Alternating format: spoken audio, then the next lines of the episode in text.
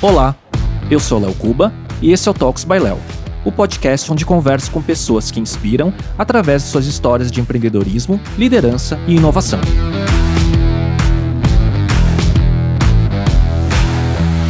Neste episódio, conversei com a Joana Treptow, jornalista, apresentadora do Jornal da Band, host do podcast Um Papo sobre Ciência e fundadora da startup de educação Livesy e do laboratório de jornalismo Infoca. Conversamos sobre diversos temas, desde as suas origens em Portugal até sua rápida trajetória profissional, chegando com apenas 27 anos de idade à bancada do Jornal da Band, um dos principais telejornais do Brasil. Falamos também sobre sua opinião sobre o cenário político durante a pandemia, sua visão sobre o mercado de podcasts e sua missão como empreendedora. Olá. Oi, Léo, tudo bem? Boa noite para você, Léo. Boa noite para todo mundo que está nos assistindo. Obrigado, Joana. Obrigado pela sua presença. Eu queria primeiro começar o nosso bate-papo. A gente tem bastante assunto, porque o tema né, que origina o meu podcast ele é empreendedorismo, né? Até pela minha carreira, pelo meu histórico, né? Mas a gente tem vários pontos para falar. Então eu queria falar sobre essa intersecção de jornalismo, empreendedorismo, criação de conteúdo, podcast. Mas a primeira pergunta que eu queria te fazer é uma curiosidade, né? A gente que está vivendo esse, está completando um ano de pandemia, como é que é para uma jornalista jornalista, todo dia durante um ano está sendo impactado pelas notícias pandêmicas do ponto de vista de saúde, social, economia, política, a parte humana da coisa. Porque a gente, né, nas nossas, na minha profissão, em outras profissões, a gente pode focar no trabalho, não ouvir alguma notícia, não está exposto num dia específico, né? Mas você está todo dia lá na bancada, tendo contato com essas pautas. Como é que busca equilíbrio com isso? Léo, é muito difícil. Eu acho que para eu te dar um espectro grande de tudo aquilo que passa dentro da gente e todos os sentimentos que a gente lida, a gente ficaria aqui horas. Mas eu vou te falar, depois dos últimos acontecimentos políticos e até esportivos, eu pensava comigo mesma, nossa, eu acho que a cobertura jornalística vai ficar muito em cima do dia a dia. Eu nunca imaginei que a gente pudesse ter de novo no colo, né, um trabalho com tanta, tanta, tanta importância. Não à toa a audiência de todos os jornais aumentou durante a pandemia. As pessoas querem se informar direto com a fonte, com credibilidade, as pessoas querem ter acesso à informação. Então, por um lado, é um trabalho de muita responsabilidade. Você precisa filtrar todas as notícias, é um caos na redação, você precisa. É uma coisa que bate no peito, você tem que matar no peito. Então a notícia chega, você tem que filtrar e ao mesmo tempo você precisa dar o tom certo ao jornal. Então você tem outro tipo de notícias no jornal que trazem os ânimos um pouquinho mais para cima, né, com um tom um pouco mais leve, mas ao mesmo tempo você não pode rir demais. E você uhum. não consegue abordar o todo. Uma hora de jornal não dá para abordar o todo, você sempre deixa coisas de fora. Você fala de números. Números não são só estatísticas. Você vê histórias de pessoas e você consegue perceber que um minuto de matéria, dois minutos de matéria não são suficientes para expressar o sofrimento de uma família, que dirá milhares de famílias que estão sofrendo tanto na pandemia. E ao mesmo tempo você tem que lidar com os teus próprios sentimentos, com os teus medos, com os teus anseios, insegurança. E atualmente eu tô num momento de muita ansiedade. Então eu estava assim no ano passado, comecei a ver uma luz ao fim do túnel, as notícias de vacina eram animadoras e de umas semanas para cá eu voltei a ter alguns momentos, uns picos de ansiedade que estão oscilando o meu humor, tanto no jornal quanto na vida pessoal. E foi o que você falou, Léo. Eu chego em casa e eu não consigo desassociar isso. É, então, porque é uma é 24 por 7 praticamente vivendo esse contexto, né? E só pra gente não alongar muito o tema jornalismo, né, que é você acabou de sair da bancada, né? Dando um resumo, qual a tua análise do cenário que a gente vive hoje, de pandemia, mas com muito viés político, cada vez mais tomando parte disso. Parece que a gente está basicamente numa corrida para 2022 para eleições, né, com Lula chegando, Bolsonaro e por aí vai, sem até falar de outros possíveis candidatos, saúde, eleição e tudo mais. Nós temos, Léo, os piores índices, né? Uns dos piores índices a nível mundial. Eu acho que neste momento, a minha opinião pouco importa diante do cenário que a gente está vivendo, sabe? Mas sim, a vacinação e a pandemia se tornou um motivo político aqui no Brasil e as vidas e a saúde ficam em segundo lugar. Então a gente tem a ideologia em primeiro lugar, as vidas em segundo lugar, né? Essa gestão da crise de saúde em segundo lugar, e isso é desesperador. Aí, ao passo em que as coisas vão começando a acontecer, você vê um desenrolar paralelo da história. Que outro país teve uma troca de dois ministros da saúde no ano de pandemia? Dois ministros da saúde. Nosso presidente foi o presidente que mais trocou ministros da saúde. Então, realmente é algo a se olhar. Mas a gente precisa olhar para a ciência, a gente precisa olhar para a vacina com esperança e cada um fazendo o seu para que toda essa questão política e ideológica passe o mais possível direto e reto pela gente. Você faz parte de uma geração, né, que cresceu profissionalmente já numa era de redes sociais, e de mundo digital, né? Então, por um lado, você tem seu trabalho numa bancada do principal jornal da emissora, e por outro lado, você, assim como vários outros jornalistas, né, contemporâneos da sua geração e, enfim, dessa área, estão muito presentes também nas redes sociais e também dão opinião e também criam conteúdo. Como é que é esse balanço de filtrar o que você vai opinar nos seus próprios canais? Quando eu comecei a usar as redes sociais para minha profissão, eu ainda era estagiária na Band já, e eu usava o Snapchat. Então imagina, tem tempo. Sabe aquele gravar stories com um filtro de gatinho? Usava o Snapchat. Então tem muito tempo. No início para mim foi difícil, porque eu sinto que eu tenho um estado de espírito que tem um humor constantemente para cima. Então eu faço muita brincadeira com tudo. Eu sou da risada larga, sabe? Eu falo com todo mundo. Tudo para mim é motivo de uma brincadeirinha. E isso para mostrar os bastidores bastidores de uma reportagem, é legal. Só que nunca ninguém tinha feito. Então, eu já tive chefes que me disseram que eu era fútil por causa disso, que era para eu parar, que ninguém poderia fazer isso, que no jornalismo não caberia isso. E de certa forma, isso foi bom para me dar uma régua né, um, um, certo teto, um certo limite para entender o que, que eu podia fazer lá atrás. Eu acho importante que a gente construa a nossa credibilidade sem nunca deixarmos de ser nós mesmos. Então, como é que eu poderia aparecer nas minhas redes sociais sendo uma pessoa diferente daquela que eu sou? Isso é impossível. Eu prefiro hum. nem aparecer. À medida em que eu fui ganhando espaço e confiança para eu aparecer nas redes sociais, mostrar os bastidores do trabalho e tal, eu comecei a me sentir mais segura e a criar uma relação com telespectadores que poucas pessoas tinham. Então, quando eu comecei a apresentar o Café com Jornal, eu mostrava todos os dias o que, que ia ao ar naquele jornal. Isso tem, acho que, três, quatro anos. Então, Antes... e foi aí que eu tive, foi aí que eu tive pela primeira vez. E Ai, aí eu tinha legal. visto o seu. É, eu tinha. E, e com Boechat, obviamente, que foi sempre muito carinhoso com todo mundo da bancada. E tem até uma pergunta sobre isso mais pra frente, mas eu te vi no Café com Jornal, e por isso que eu acho, a trajetória foi muito rápida. E eu lembro, eu, eu vi seu Instagram, sei lá, um ano atrás, você deve ter dobrado o número de seguidores. Não, alguma... uhum. E foi tudo muito rápido, né? Eu via o seu perfil, seu talento, mas assim, chegar no, como host da bancada do Jornal da Band tão rápido, eu acho que foi meteórico. Por isso que eu fiz essa pergunta. Como que você adaptou tão rápido? Porque você é a mesma pessoa, mas é diferente também.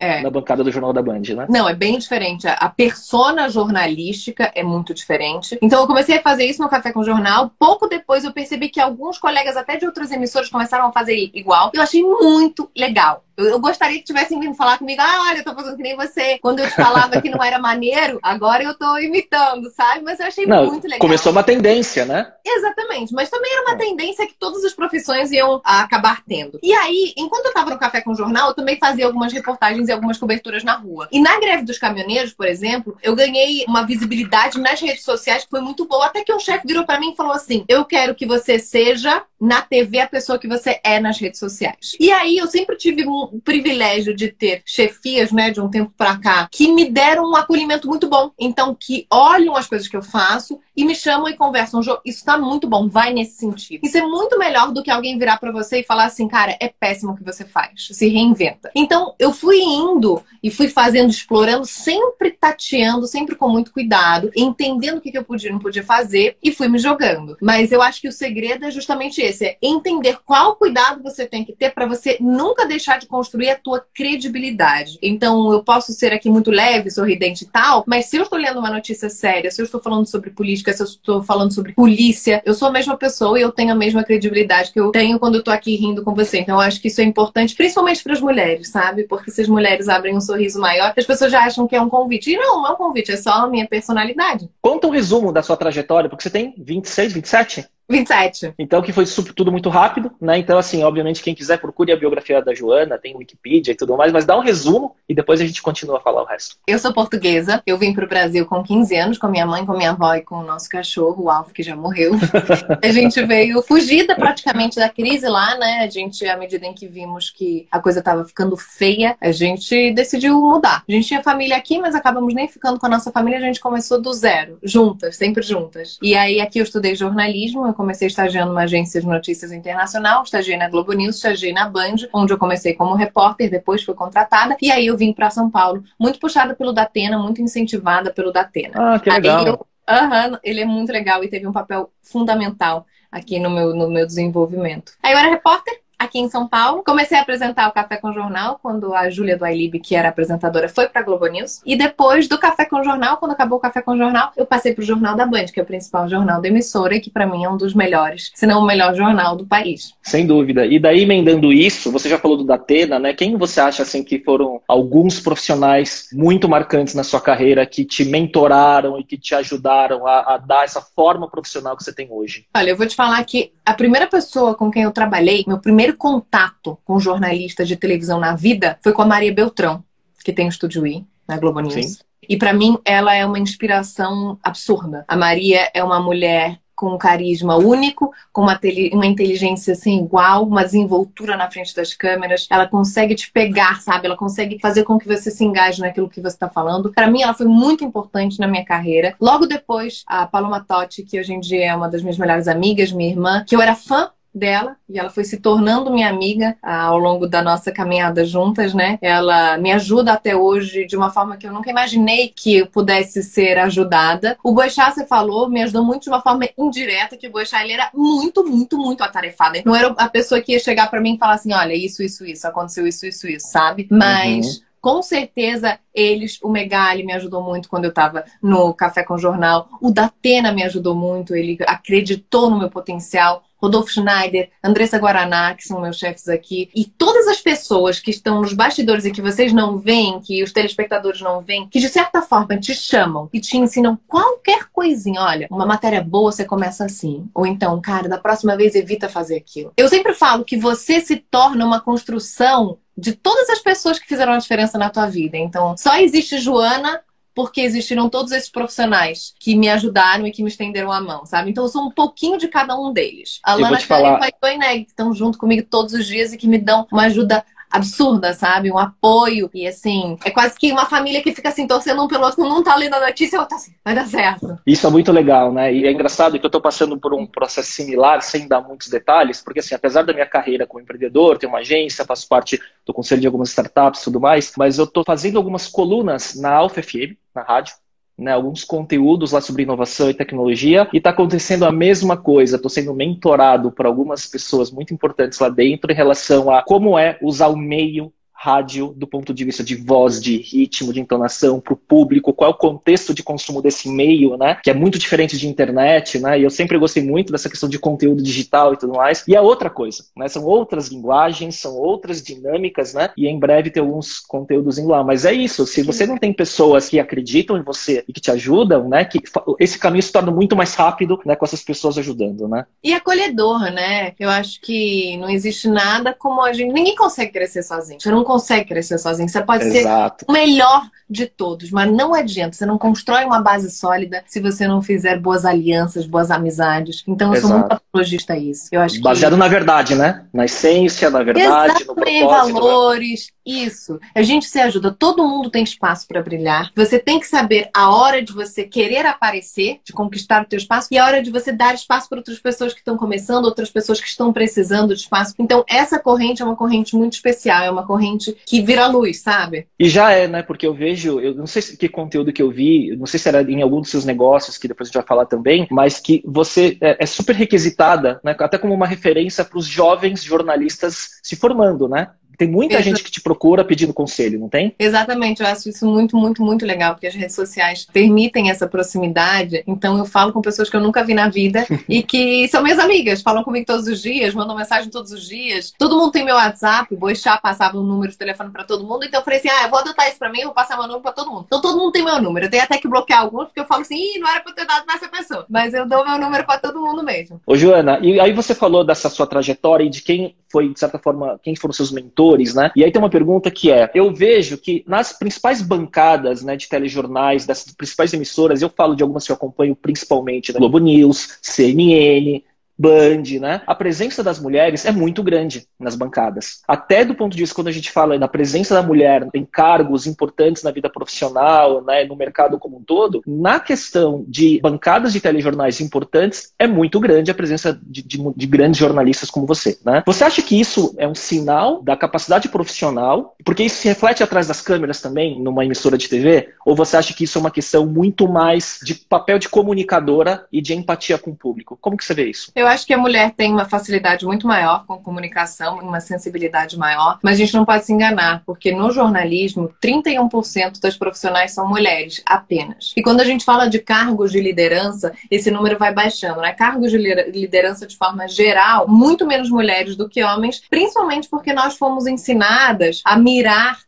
cargos menores, a querer funções mais acessíveis. Eu nunca pensei, por exemplo, em ser chefe. Não penso até hoje, mas assim, nunca ninguém virou para mim e falou assim: "Não, você sabe que você pode ter uma função administrativa?". Eu nunca pensei. Então eu acho que realmente a gente tem uma facilidade maior com a comunicação. Acho que a tentativa de existir um equilíbrio entre a quantidade de homens e mulheres na tela. Eu acho que isso até faz parte, né? Porque a nossa população é praticamente 51% de mulheres e 49% de homens. Então a gente tem que ter essa representatividade, metade mulher, metade homem, mas a gente precisa entender como é que isso acontece por trás das câmeras. Inclusive, esse é o assunto do meu podcast da semana passada, que é a sua empresa precisa de diversidade. A gente precisa ter diversidade e inclusão nos programas de ascensão dentro das empresas. Ou seja, quando as pessoas estão dentro das empresas, como é que elas crescem? Porque a diferença salarial, eu não estou falando da minha empresa especificamente, porque eu concordo muito com as políticas, por exemplo, da Band. Eu tenho muito orgulho do que eu vejo lá dentro de mudanças. Essa mudança salarial não começa na ponta. Não é quando você se candidata para uma vaga, que é o seguinte: ah, se você for homem, você ganha X, se você é mulher, você ganha X. No mesmo cargo. Não, é. isso é ao longo da carreira. Então, ao longo da. Ah, você foi mãe, né? Maternidade, você atrasou um pouquinho, não, não, não. Então você começa a ficar um pouco para trás em relação aos homens. Mas eu acho que nesse sentido, em frente às câmeras, é porque há uma tendência realmente de equilibrar a presença masculina com a presença feminina. Todos os jornais têm um homem e uma mulher e tal. Até que tem uma mudança, assim, por exemplo, ah, previsão do tempo. Por que tem que ser uma menina apresentando? Pode ser um homem. E no Jornal da Band a gente. E você já fez. O quê? Você já fez previsão do tempo no Jornal eu da Band? Eu faço todo dia. Foi quando você também faz ainda? Faço ah, todo sabia. dia a previsão do tempo. e esses dias o meu chefe, que é o Rodolfo Schneider, ele apresentou a previsão do tempo. O Douglas Santucci, que apresenta o Band Notícias, ele faz a previsão do tempo. Eu acho isso tão legal. Na Globo também tem o Thiago Scheuer, que ele faz a previsão do tempo. Eu acho isso tão legal. A previsão do tempo não é um demérito. Pelo contrário, é muito bacana você falar da previsão do tempo, porque é algo que impacta diretamente na vida das pessoas. E não é algo exclusivo para as meninas, para as mulheres. É engraçado, né? Eu não parei para pensar sobre isso, mas quando tem previsão do tempo, todo mundo para para olhar. Vamos não ver é? vai chover, ah, que vai fazer sol aí, vocês vão se ferrar. Então, meu Deus do céu, mais um chuva. É curioso isso. Joana, você falou do podcast, né? E eu vi o seu podcast na Band, né? Que é um papo sobre ciência. É muito mais noticioso e alguns bate-papos, algumas notícias e tudo mais. Mas você falou desse episódio, ele não é de um papo sobre ciência, ele é de outro podcast. Não, é de um papo sobre ciência. A gente está numa tentativa de mudar o nome porque o nosso ah. podcast evoluiu, ele mudou. Então, um papo sobre ciência não resume mais tudo aquilo que a gente aborda. Transcendeu. São, transcendeu, exatamente. São temas sobre a atualidade. Então, a gente está pensando, será que a gente de fato muda o nome? A gente muda a nossa marca? Ou a gente assume que a gente escuta cientistas sobre temas da atualidade, né? E esse fica o nosso nome. Então a gente ainda tá nessa. É um furo, um furo de reportagem para você. Vai virar um corte, então, isso aqui. Porque tem os cortes sempre do podcast que viram mini vídeos, né? No YouTube, no Instagram e por aí vai. E a pergunta é super pertinente porque, no meu caso, acontece o mesmo, né? Ele começou como empreendedorismo porque eu tenho muito contato com os CEOs, os fundadores das startups, que é a minha origem, né? De mercado digital e tecnologia há mais de duas décadas aí. Agora, a questão do podcast, você começa a querer conversar sobre temas que podem transcender transcender o tema principal. No meu caso, eu até chamo outras pessoas, por exemplo, já tive o Demian Maia, que é um atleta do UFC, e outros, né? No seu caso, eu falei, puxa, Joana é jornalista, mas ela empreende, então a gente tem um gancho para falar de empreendedorismo também, mas eu posso conversar sobre jornalismo, que é um tema que me interessa, eu tenho curiosidade sobre as coisas. E daí a pergunta sobre podcast é, né? Como que você vê essa questão do crescimento do formato podcast atualmente? Eu acho que as pessoas querem se informar mais de forma menos complicada. Então, as pessoas querem ter acesso à informação de forma acessível, democrática, fácil descomplicada. E essa é a proposta dos podcasts. Acho que a gente tem que ter muito cuidado para não ficar chato, acho que tem que ter muito cuidado para não ditar regras, sabe? Tem muita gente que vai ali ditar regra. Não, a proposta é fazer você pensar. Então acho que por isso que os podcasts estão crescendo tanto. Mas eu preciso admitir para você, Léo, uma insegurança minha, síndrome do impostor ou da impostora. eu sempre acho que ninguém me assiste, ninguém me escuta. Eu termino o podcast falando assim, tá, a única pessoa que vai assistir isso, ou melhor, ouvir isso do início ao fim é minha avó. Então eu não tenho muito a temperatura de será que tá dando bom? Até porque eu nem peço os números de audiência, eu continuo ah... falando sem os números de quantas pessoas é, ouvem. Eu... Eu vi no Spotify recentemente, eu assinei, inclusive, até para pesquisar como era o seu conteúdo de podcast, mas é bom. Mas ele ah, começou então muito jornal. Você também. Ele começou muito de dar notícia e depois ele foi evoluindo para conversa. Ele foi, eu acho que ele foi amadurecendo em, em, poucos episódios, né? Que nem tem tantos ainda, né? Exatamente. Eu comecei com um colega meu que eu admiro muito, que é o Luciano Dorim. Ele é mais velho que eu, tem mais tempo de mercado. Ele era muito da rádio e ele trouxe esse apelo científico. Então, o que nos unia era esse gosto pela ciência e pelas questões do universo, sabe? Que é um, que, é, que, que é um tema que você gosta. É um tema que eu também gosto. Só que o que, que ah. aconteceu? O Dorin, ele ficou muito atarefado com essa segunda onda na, no jornal, né? Que ele trabalha comigo no jornal. Então, ficou para ele muito complicado abandonar o jornal à tarde durante uma hora para se dedicar à gravação do podcast e tal. Ele saiu. E nisso, eu eu fiquei um pouco mais livre. E aí eu comecei a abordar outros assuntos e a conversar de outra forma, experimentando outros formatos. E aí, aí virou o podcast aí... da Joana, né? É, e aí vai refletindo é um... a personalidade. É um papo com Joana. Café com Joana, né? É, é, pode ser. Qual a frequência que você está fazendo, gravando e lançando por semana? Uma vez por semana. Uma vez por semana e é produzido tudo lá na Band, né? Tudo lá na Band, sim. Eu gravo, eu escrevo o roteiro em casa, mas a gente produz uhum. lá, liga para entrevistado, combina. Sou eu e mais uma menina, a Stephanie. Nós fazemos. Legal. E o que, que, você assiste? O que, que você acompanha de podcast, Joana? Quero saber os seus Nossa. gostos de podcast. Ai. Eu acompanho um monte, eu estudo vários, eu estudo até produção, formato e, enfim, o que, que você acompanha? Você pode me dar muitas dicas, então, porque eu não tenho tempo. Eu assisto podcast, assisto, eu escuto podcast de notícia, né? Fora isso, eu não consigo. O meu dia faltam minutos no meu dia, sabe? Faltam horas no meu dia para eu dar conta de tudo. Então, uhum. eu gosto muito do assunto da Renata Lopretti, eu acho que é unanimidade, todo mundo ama. Café da manhã, da Folha, de vez em quando, quando eu consigo. Por isso é que talvez às vezes eu me sinta um pouco perdida ali no podcast, sem saber o que, que eu posso experimentar, porque eu não tenho muita referência, mas eu realmente preciso consumir mais rádio ao vivo, porque para saber a temperatura das notícias, o que está acontecendo no momento, televisão e Twitter. Eu consumo muito notícia no Twitter e também no Instagram, que é uma coisa que as empresas de comunicação ainda não entenderam como é que podem fazer notícia para o Instagram. Mas eu consumo Sim. muita notícia no Instagram. Mas o Twitter é unanimidade. O Twitter é o melhor de todos. É, ele é o breaking news, é lá, o mais Total. dinâmico, né? É, desde notícia até Big Brother, né? Para acompanhar em, em, tempo real. Então, eu te perguntei a questão do podcast pelo seguinte, né? Você tem os podcasts que vêm de jornalistas, né? E que tem uh, o guarda-chuva uh, que, que origina o podcast, pode ser, por exemplo, a Band, que foi a casa onde um papo sobre ciência surgiu, né? E daí do outro lado, você tem podcasts independentes que estão ganhando muita expressão. Exemplo, o Flow Podcast, que talvez seja o mais famoso do Brasil hoje, que levou todos os candidatos à prefeitura de São Paulo. Enfim, ele tem toda uma questão, qual é a, a, a personalidade dos apresentadores. Então, e quem é? Quem é que apresenta? O, o, então, são dois. É, é, curioso você não conhecer, você tem que pesquisar, porque hoje é o maior podcast do Brasil. Meu Eles Deus, têm hoje agora. 60 Flow. milhões, 60 milhões de visualização mês no YouTube. 60 milhões gente, esses dias eu bati 7 mil e eu tava que Exato. Tava... É o flow, flow né? Eu te, eu te, passo, É, eu te passo depois o link, tá? Nossa, e depois você vai ver. É.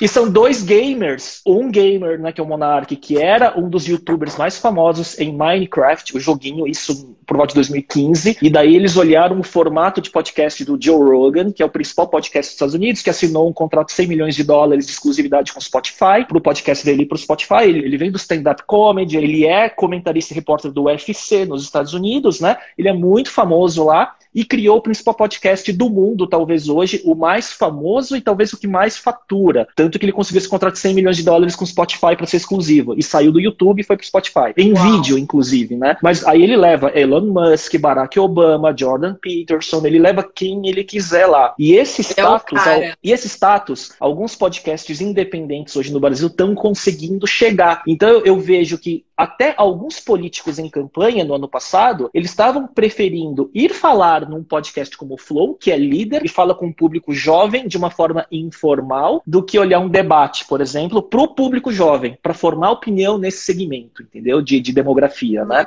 Mas é, é um tema interessante. Você podia me dar umas dicas sobre como eu melhorar o podcast, porque assim, a Stephanie e eu, a gente vai tentando, sabe? Então, no outro dia, meu tio, lá da Alemanha, que é super novo, enfim, meu tio tem 30 e poucos anos, mas ele me deu umas dicas de deixar o podcast um pouco mais falado. Mas eu tenho muita dificuldade nesse sentido, porque se eu tô te entrevistando, Léo, eu espero o teu ponto de corte para eu, para voltar para mim, né, e te fazer uma pergunta. Então, eu tenho esse vício do jornalismo. Eu não sei muito bem tomar a rédea numa conversa sem que pareça que eu estou me colocando no teu lugar, sendo que o meu lugar é só de mediar e o teu lugar é de opinar e tudo mais. Eu queria que fosse um pouco, sendo sincera aqui, né, aberto para todo mundo. Eu queria que fosse um pouco ainda mais jovem, que transmitisse ainda um pouco mais que eu sou e tal. Mas eu sinto que às vezes é um pouco difícil a gente conseguir fontes para a gente entrevistar que tenham isso também, sabe? Você tem que ver o podcast. acadêmicas e não tem tanto à vontade com conversas nas redes sociais. Então tem todos esses fatores que às vezes eu olho e falo, meu Deus do céu, que, que eu, eu sou flopada, o que eu tô fazendo? Não, então, e daí o podcast ele tem muito essa identidade de ser mais personificado, do entrevistador, do host opinar, porque ele é muito mais uma conversa e um bate-papo do que uma entrevista, né? Sim. E aí as pautas são muito mais soltas. Mas depois eu te passo várias referências, que, que tem muita coisa legal, inclusive eu estava vendo ontem do Felipe Solari, que ele era apresentador, ele era VJ da, da MTV no passado, ele tem hoje um podcast chamado Sistema Solari, que é que muito bom, é, ele é, também é muito bom comunicador, e ele fala uma coisa muito legal, né, que é assim, os podcasts, eles acolhem de um jeito os entrevistados, os convidados, de uma forma diferente de uma entrevista de uma grande emissora, as pessoas parecem que se abrem mais num podcast se ele é bem conduzido pelo apresentador de uma forma mais humana e menos formatada, e daí esses papos eles transmitem uma verdade maior tanto do, do, do apresentador como do entrevistado, né? Eu acho, acho que tem um pouco dessa, dessa essência do formato, sabe? As pessoas se sentem mais acolhidas, é um ambiente mais cozy porque é só tua voz. A partir do momento em que você se expõe à tua imagem, você tem o um fator surpresa. Se você me faz uma pergunta que eu não sei responder, você vai ver no meu rosto. Se eu tô um pouco atrapalhada, sem saber para onde conduzir o meu pensamento, você vai ver na minha expressão. Então tem tudo isso, eu tenho que estar pronta para falar, eu tenho que estar confiante aqui em frente à câmera. Isso é uma coisa que não te deixa tão confortável, né? Eu acho que o podcast, por ser um ambiente mais fechadinho, parece, pelo menos. É isso. Ele é mais confortável, é mais acolhedor. Ele é mais intimista. É, eu vou te passar intimista, depois alguns links palavra. e depois, é, depois você vê. Passando para o próximo item, empreender. Como é que você chegou nisso, Joana? Assim, como que veio a inspiração? Ai, Léo. Né, você está tocando duas frentes que eu vi, né, que é a Livse e a Infoca. Conta um pouco como que você chegou nisso e fala um pouco de cada empresa. Léo, nunca na minha vida eu pensei em empreender. Eu venho de uma família muito trabalhadora que sempre teve dinheiro suficiente apenas para pagar apenas e graças a Deus e teve o privilégio de conseguir pagar as contas ao fim do mês. Então, eu sou CLT, sabe? Eu sou empregada, eu gosto de receber as ordens, de ter demanda. Isso de me aventurar no empreendedorismo não me chamava muito. Eu não me sentia muito confortável. Como assim? Eu vou investir o meu dinheiro, vou colocar meu dinheiro lá e eu vou ver, quem sabe quando, um dia, talvez, pode ser que nunca, né? Então eu não pensava em empreender. Aí eu conheci o Lucas, meu marido. A gente se conheceu em Floripa, no meio da rua, numa viagem minha com as amigas lá. E a gente começou a namorar à distância. Foi um encontro de almas e eu falei para ele vem para São Paulo. Ele falou, vem para Floripa. Eu falei, de jeito, não tem condição de. e a carreira andando, né? É, não tem condição. E ele tava num momento de transição de carreira. Ele tava vendendo os negócios dele lá. Ele falou, quer saber? Eu topo. Aí ele chegou aqui com uma ideia e quando ele começou a conviver comigo, ele viu que eu usava muito as redes sociais para falar justamente com o que você fala, com estudantes de jornalismo que me pedem dicas. Então, uhum. para mim era muito difícil eu ter tempo de responder todo mundo, eu passo o meu número, mas às vezes são conversas de áudios que não terminam. Como é que você faz uma mentoria por áudio? E as pessoas precisam de mentoria. As pessoas precisam Sim. de uma ajuda para encontrar o seu caminho, né? Responder algumas perguntas. Hoje uma menina do Enfoca, que eu já falo melhor sobre o Enfoca, me mandou uma mensagem para saber se aceitaria ou não uma proposta de emprego. A quantidade de coisas que você precisa ter em consideração, né, e que eu posso mostrar para ela, estando um pouquinho à frente dela nessa caminhada, é infinita. Então não dá para você em dois stories fazer uma mentoria. Aí o Lucas virou para mim e falou assim, cara, vamos criar uma plataforma onde você faça isso de uma forma profissional. Para resolver um problema que já existe. Ele falou, não é possível que seja só você. Não é só você no mundo que ajuda as pessoas que estão começando. Calma. Não é só você. Aí eu falei, bora. Mas assim, a gente não tem dinheiro para investir. Tipo, um total de zero, sabe? Zero, zero. Então tá bom, vamos começar no sapatinho, vamos ver no que vai dar. Aí a gente começou a entender o que podia, o que não podia. A gente conversou com muitos amigos, teve várias ajudas. A gente entendeu que ia ser um tempo longo de investimento. E é um tempo longo, é difícil. A gente ainda tá num estágio muito embrionário, mas com os pés bem assentes no chão e caminhando com muita segurança. Então a gente tá tateando ainda o mercado. É isso que eu sinto olhando de, e por isso experiência de lidar com startup, é isso que eu sinto quando bate o olho. É um, é um, é um negócio. Não, Léo, somos só nós dois. A gente tinha mais não, um é, sócio, é, que era um é. desenvolvedor que acabou de sair da sociedade, mas agora somos só nós dois. Então imagina, na real é o Lucas sozinho, porque olha o tempo que eu tenho para dedicar. Na verdade a gente acorda junto, toma o café da manhã, faz toma algumas decisões, vamos por aqui, vamos por ali, e o resto ele toca tudo sozinho no dia dele. Então é difícil, a gente está construindo isso, mas foi aí que eu comecei a empreender. E ele me deu a segurança de mostrar que a gente pode ter ideias e colocá-las na prática. E eu nunca tive essa segurança. Aí, um belo dia, eu resolvi criar um projeto. Ai, já que tem tanta gente me seguindo, porque nos meus melhores amigos aqui tem mais de 600 pessoas que são só estudantes de jornalismo. Tem gente que, que monetiza os melhores amigos, né? Eu não acho Sim. isso muito legal, não, gente. Não acho isso muito legal, não. Acho que você quer fazer, faz de coração. Não é R$5,90, não. Não é R$10,90 faz de coração. E aí, eu criei os melhores amigos para estudantes de jornalismo e eu falei, cara, mas para eles aprenderem, eles precisam colocar a mão na massa. Como é que eu vou corrigir um texto de 600 pessoas? Não dá. E para eu te falar como você faz um texto jornalístico, eu preciso bater o olho e falar assim, Léo, não usa esse verbo. Léo, começa dessa forma. E aí eu falei assim, cara, eu vou criar um projeto onde a galera faz notícias para um blog, aí evoluiu para rede social. E aí eu vou corrigindo, eles vão arrumando um formato, vai ser uma marca. Virou um projeto com uma causa social muito forte, que é incentivar a entrada de mulheres no mercado de trabalho, justamente ah. para a gente tentar conter essa disparidade nos cargos de liderança. Então, a gente tem mentorias semanais. Todas as semanas as meninas têm uma reunião com alguém importante da profissão. Já foi Rodrigo Carvalho, que é correspondente da Globo em Londres. Já foi Flávio Fachel, que é apresentador do Bom Dia Rio. Já foi Alana Canepa na semana passada. Essa semana vai ser Marcelo Ribeiro, que é a repórter do Valor Econômico. E semana que vem vai ser a Camila Pel, que é a roteirista do documentário do João de Deus, da Globo. Que legal. Muito hum. legal. Então as meninas aprendem e entram no mercado de trabalho, porque muitas já saíram com essa oportunidade. Ah, você trabalhou no Enfoca com a Joana e tal pô, vamos fazer uma entrevista. Pessoas vêm até mim pedir, ó, você tem alguma menina boa em produção de conteúdo? Tem alguma menina com perfil de reportagem e tal? E aí eu indico. E isso para mim é uma das minhas maiores realizações. Se eu morresse hoje, eu morreria feliz, sabendo que eu tenho minha dívida, porque eu me sinto assim muito bem dando espaço para essas meninas. Agora, esses dois projetos, né, que você falou, eles concorrem pelo seu escasso tempo. Você falou que o Lucas ele toca um dos negócios, que qual dos dois é o, é, é o Livesey? É Livesey.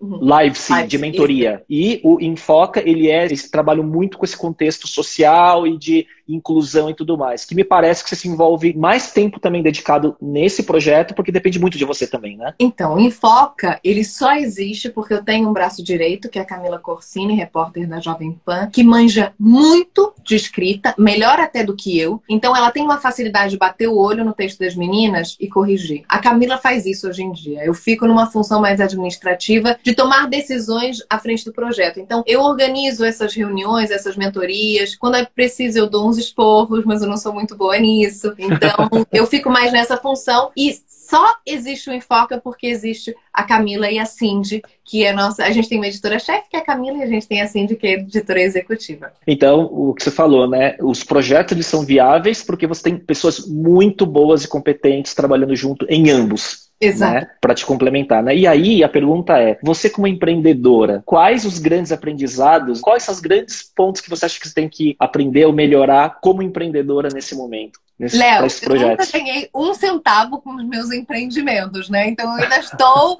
bem no zero a zero. Não sei se eu sou uma pessoa para dizer o que eu aprendi. Eu aprendi errando muito, né? Então eu ainda não sei quais são os meus acertos, porque eu acho que a gente entende os acertos quando a gente tem o reconhecimento. Muito do reconhecimento que a gente quer se dá pelo sucesso, o sucesso se dá pela grana que envolve. Então que é uma todos... consequência, né? É uma consequência, mas todos os meus projetos estão num estágio embrionário, mas tudo bem tá tudo ótimo. O que eu aprendi é que a gente vai errar e que a gente precisa tentar. E se a gente não tentar, ninguém vai tentar pela gente. Então as coisas não vão sair do plano das ideias. Cara, às vezes uma ideia que você tem que você acha muito boba, muda o mundo, faz a diferença. Que foi o que aconteceu comigo em relação ao Enfoca, mensagens de pessoas que eu recebo, sim, pessoas muito renomadas da profissão, falando, cara, você teve uma ideia genial. E tipo, a ideia não foi nada, juntar um grupo de estudantes de jornalismo para fazer jornalismo, sabe? E pelo que você falou, não é que você teve uma epifania e de repente veio uma luz e falou do projeto. Ele foi se transformando e se formando com o andar da, das coisas, né? O enfoque. É, eu sou muito inquieta. Se eu tiver cinco minutos sem fazer nada, eu começo a surtar. Eu começo a ficar, meu Deus do céu, eu preciso fazer alguma coisa, calma e tal. Não à toa, já fiz duas pós-graduações, eu agora tentei fazer um mestrado, não, fui, não passei na USP, mas eu vou passar ainda. Então eu tô sempre fazendo alguma coisa e fui numa viagem, oito horas de carro pro Rio, que eu tava assim quieta e tal, eu tava conversando com as pessoas, os melhores amigos, postando no stories. E aí eu falei assim, cara, isso daqui ainda é muito pouco, tipo, a galera gosta, mas é muito pouco, eu preciso. Aí a minha cabeça começa tan tan tan tan. tan. Aí você criou um negócio no carro. Aí eu falei, ai, já sei. O que, que você acha, Lucas? E o cara nunca fala não pra mim. Ele fala, maravilhoso, é isso aí, linda, vai fundo. Aí eu fui e deu certo. Quer dizer, tá dando. Joana, duas perguntas finais. O que, que você acha nessa curta carreira, mas tão densa, e tão rápida, né? Quais são os seus grandes aprendizados que você consegue identificar nesse tempo aí? Não tem nenhuma década, né? Tem uma década já? Não, né? Esse ano acho que vai fazer 10 anos. Eu tô com 27, eu comecei com 17. Principais aprendizados, eu acho que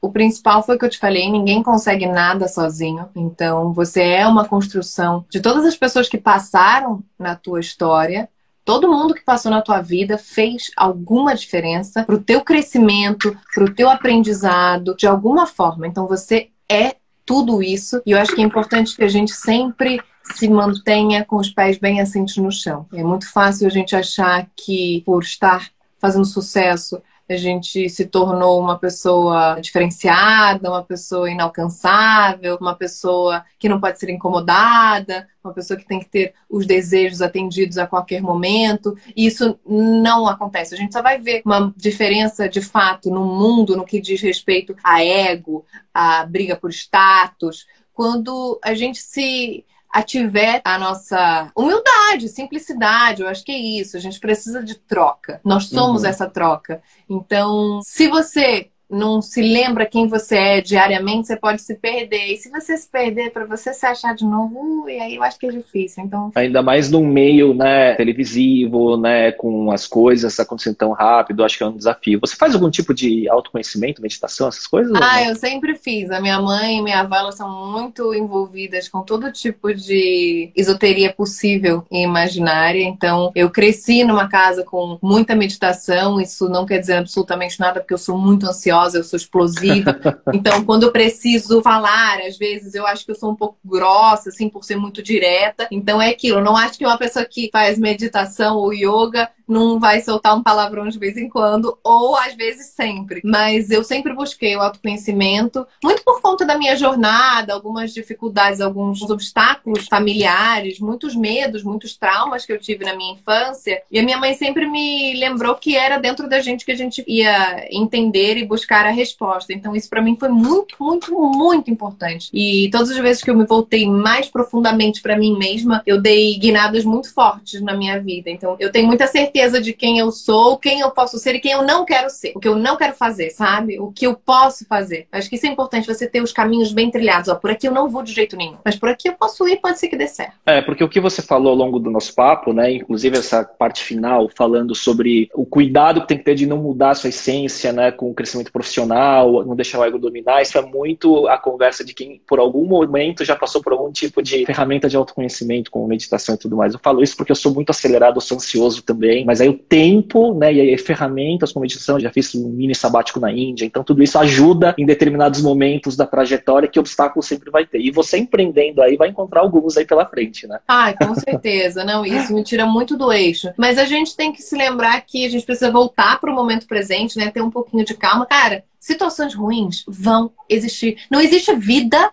sem altos e baixos. Então, se você tá lá em cima, saiba que já, já você vai estar tá aqui embaixo e vice-versa. Eu acho que se você impermanência. Pessoas, é, se você tem pessoas legais do teu lado, se se segura a ela. Você tem uma base forte, nada te abala. Acho que é importante a gente se lembrar diariamente de construir essa base para que a gente não se abale, porque momentos tristes, momentos difíceis, de indecisão vão existir. A última pergunta antes do bate-bola de fechamento é como você se vê daqui a 10, 20 anos profissionalmente? Você tem um sonho e um plano traçado ou você está indo de acordo com as portas e os caminhos que vão andando? Léo, você se vê uma jornalista daqui a 20 anos correspondente internacional com 47 anos de idade ou empreendedora? vendedora ou ambos? Infelizmente, eu acho que o ser correspondente passou um pouquinho na tangente na minha história. Acho que seria muito legal. Mas no jornalismo, você vai se apropriando muito das oportunidades que vão surgindo. Eu, aos 27 anos, tenho o privilégio de estar todos os dias realizando um sonho, que é apresentar um dos principais jornais do país, com uma das pessoas mais uh, profissionais que você pode ter trabalhando junto com você. Então, isso chegou muito rápido, eu realizei esse sonho muito rápido e eu espero continuar empreendendo no jornalismo pelos próximos anos. Então, eu acho que é um caminho a ser desbravado, pouquinhas pessoas estão conseguindo se aventurar nesse caminho, que é um caminho que eu quero me aventurar. E eu espero um dia realizar o sonho tanto de escrever um livro quanto de dar aula. Eu quero muito ser professora. Então, que isso aconteça. É, em uma viagem para o Rio de oito horas, aí você faz um livro, numa outra ah. viagem para o Sul, você faz outro, monta outra empresa e assim vamos, né?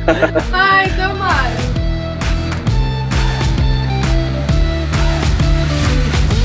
E para você que chegou até aqui, gostaria de te convidar para acompanhar o canal do YouTube e o perfil no Instagram, onde você pode se atualizar sobre novidades sobre o podcast e conteúdos derivados. Procure por Talks by Léo no YouTube e Digital by Léo no Instagram. Até lá!